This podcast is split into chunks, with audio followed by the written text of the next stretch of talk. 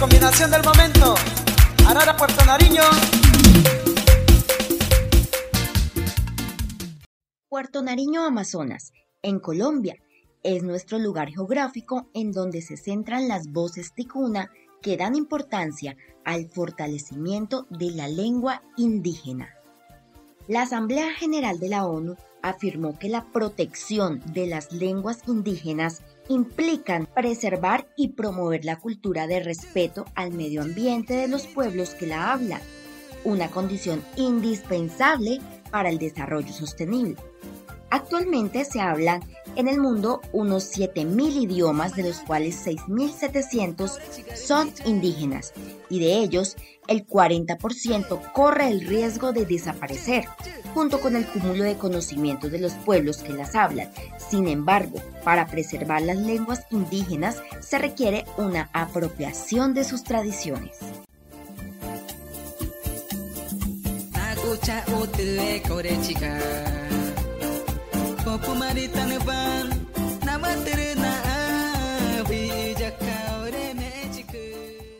En reconocimiento a la riqueza lingüística de Colombia, varios centros culturales del Banco de la República realizan programas que propenden por el rescate y la preservación de las lenguas nativas del país, desde San Andrés hasta Leticia. En Colombia existen aproximadamente 68 lenguas nativas habladas por cerca de 850 mil personas. Entre ellas se encuentran 65 lenguas indígenas o indoamericanas, dos lenguas criollas habladas por afrodescendientes, el creole de base léxica inglesa hablado en San Andrés, Providencia y Santa Catalina, y ripalengue de base léxica española hablada en San Basilio de Palenque. También la lengua de señas colombiana hablada por la población sorda, reconocida recientemente en el 2016 como lengua nativa por el Ministerio de Cultura.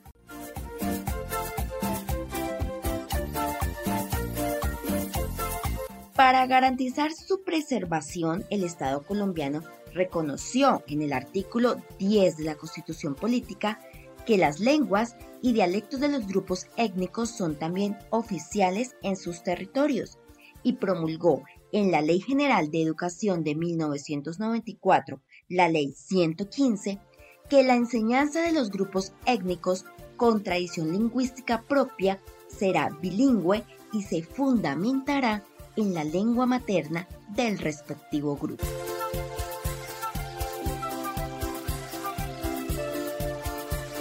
Hoy, nuestra lengua estrella es la lengua ticuna. Es la única perteneciente a la familia lingüística del mismo nombre y aunque comparte algunos rasgos tipológicos con otras lenguas de la región, no se ha podido detectar ningún parentesco genealógico con otras lenguas amazónicas, por lo que se considera como una lengua aislada. Todo era práctico en la lengua ticuna. La abuela hablaba con uno y le decía los nombres de, de las plantas, de la alimentación, de los animales, de, las, de los elementos de la cocina. En la selva iba, iba contando. Y todo era práctico, era por medio de diálogo, de diálogo, de diálogo, de, de mostrar las cosas en real.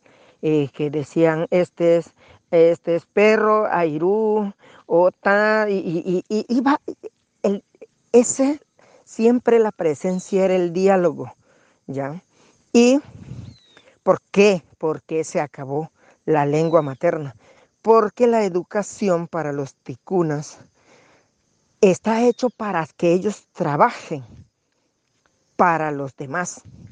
O sea, eh, los, los esclavizaron en, en el trabajo eh, social.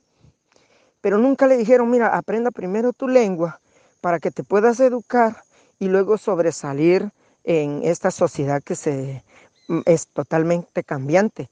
Y peor ahora que está toda la tecnología en la mano, pienso que eso ha cambiado muchísimo el comportamiento y el cambio de la cultura de los ticuna.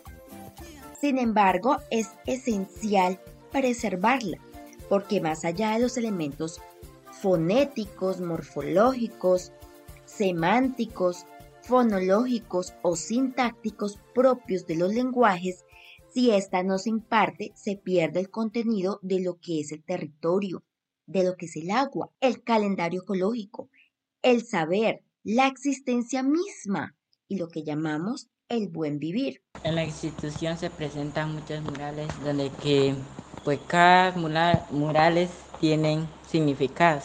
Ahí está de los clanes, la creación del mundo, los siete mundos, y tenemos también un mural que significa para nosotros, de nuestra cultura, que es como una representación de una fiesta de la Iña Ticuna que se llama la Pelazón. El calendario ecológico consiste en, más que todo se habla en la reproducción de, los animales, peces eh, y plantas, plantas medicinales, vegetales y maderables. Eh, también tenemos como que en, cada época, o sea, en cada mes, la reproducción de, los árboles maderables y también y frutales.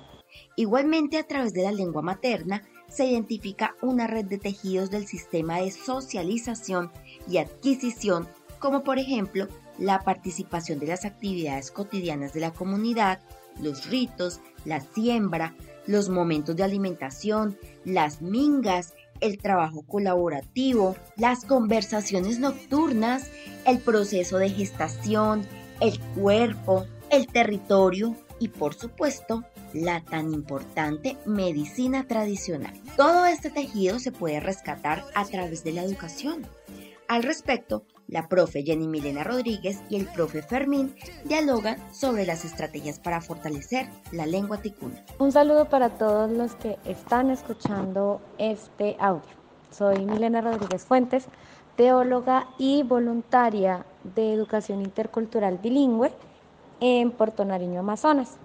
Y hoy vamos a compartir algunas impresiones sobre la importancia de la enseñanza y aprendizaje de la lengua materna en las comunidades indígenas de la institución educativa San Francisco de Loreto Yaco. El profesor Fermín Sánchez es el coordinador de primaria de la institución y con él vamos a resolver algunas preguntas.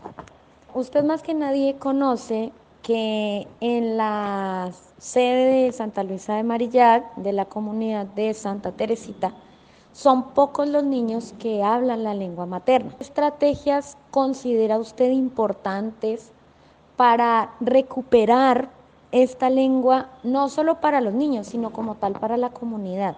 ¿De qué forma podríamos valernos para que se reincorpore el amor y el sentido de pertenencia por la lengua y la cultura ticuna en la comunidad de Santa Teresita. Primera estrategia, el docente debe saber hablar muy bien la lengua. Ese es el...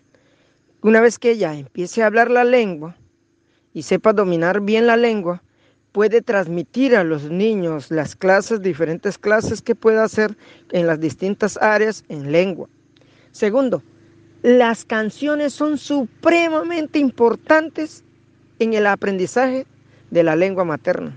Como tercer punto, las adivinanzas. Esas adivinanzas en ticuna tienen que ser exactamente iguales para que puedan movilizarse con tranquilidad. Fuera de eso, hacer pequeños, hacer pequeñas figuras y colocar los nombres en, en, ticuna y realizar debajo pequeñas oraciones en ticuna para que el niño chiquito o el mediano o el, o el más grandecito pueda dialogar con, con su letrero. Y el otro es el diálogo entre estudiantes, supremamente importantísimo. El diálogo entre estudiantes en la hora de salida, en la hora de entrada, en, cualquier momento que ellos se comuniquen en lengua, eso es totalmente eh, excelente.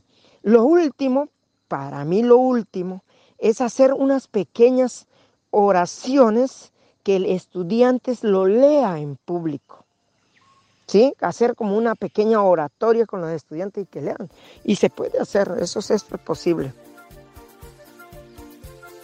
Cada cultura es portadora de una educación propia que le ha permitido las enseñanzas y los aprendizajes para atender sus necesidades de supervivencia, de relacionamiento interno y externo, creando sus lenguajes y otras formas de comunicación, así como sus maneras de trabajar y establecer los tipos de formación que requiere cada pueblo. Por ejemplo, la medicina tradicional que armoniza y protege la espiritualidad y los territorios. De esta manera se han venido formando los gobiernos propios, los sabios, las parteras, los holanderos, entre otros.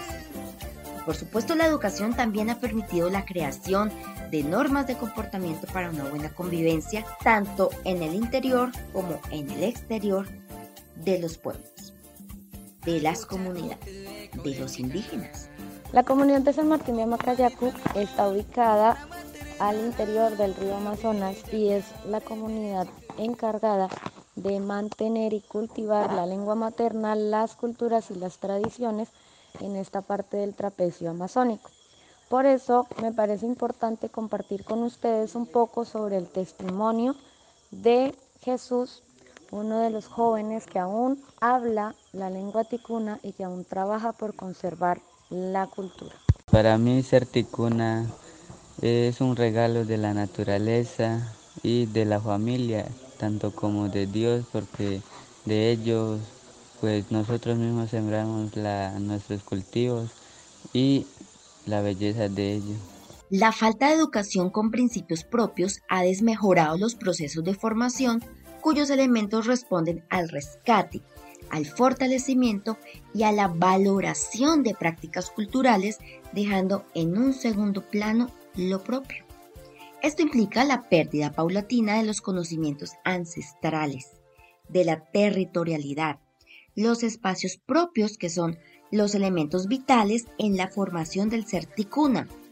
Para ello, en la escuela se empieza a fortalecer ese aprendizaje y esa apropiación. Dentro de, de, las áreas de la institución se encuentra el área de lengua materna. Yo quisiera que nos cuenten en español, para los que no comprendemos la lengua, qué cosas aprenden en esta área de lengua materna. En las áreas que hemos de lengua materna hemos aprendido eh, los saludos. Eh, también hemos aprendido manejar los, eh, los vocabularios, eh, los nombres personales, los abecedarios, y también hay algunas leyendas, mitos y historias de nuestra cultura.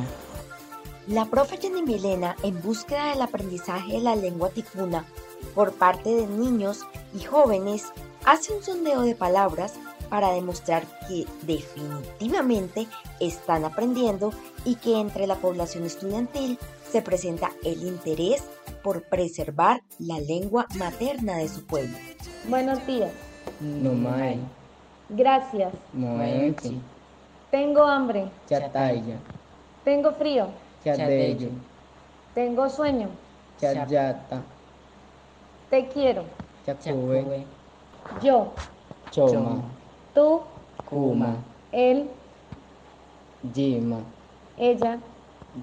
Yema. Trabajo. Pescar. Pogo. Cantar. Wijae.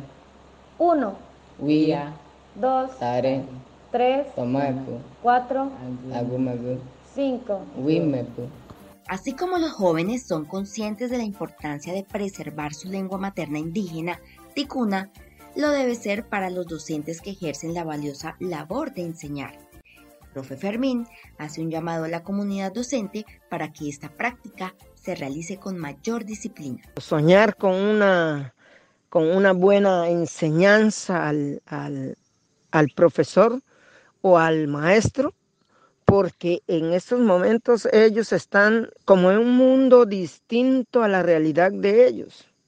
O sea, si nosotros les damos las herramientas para que puedan enseñar mejor a los niños la lengua, uy, sería una maravilla. Pero exigirle frente a eso, exigirle que ellos hagan un buen trabajo y hacerle un, buen seguimiento sobre la lengua. Yo que pienso que en tres, cuatro, cinco años podemos ya tener un resultado claro sobre la lengua materna de los ticunas. Ejercer la lengua es uno de los derechos más importantes para los pueblos indígenas y por lo tanto para la humanidad. La lengua es cultura y proyecta una cosmovisión, una forma de ver el mundo, de vincularse con los otros. Si desaparecen las lenguas, desaparecerán las memorias y cultura de los pueblos.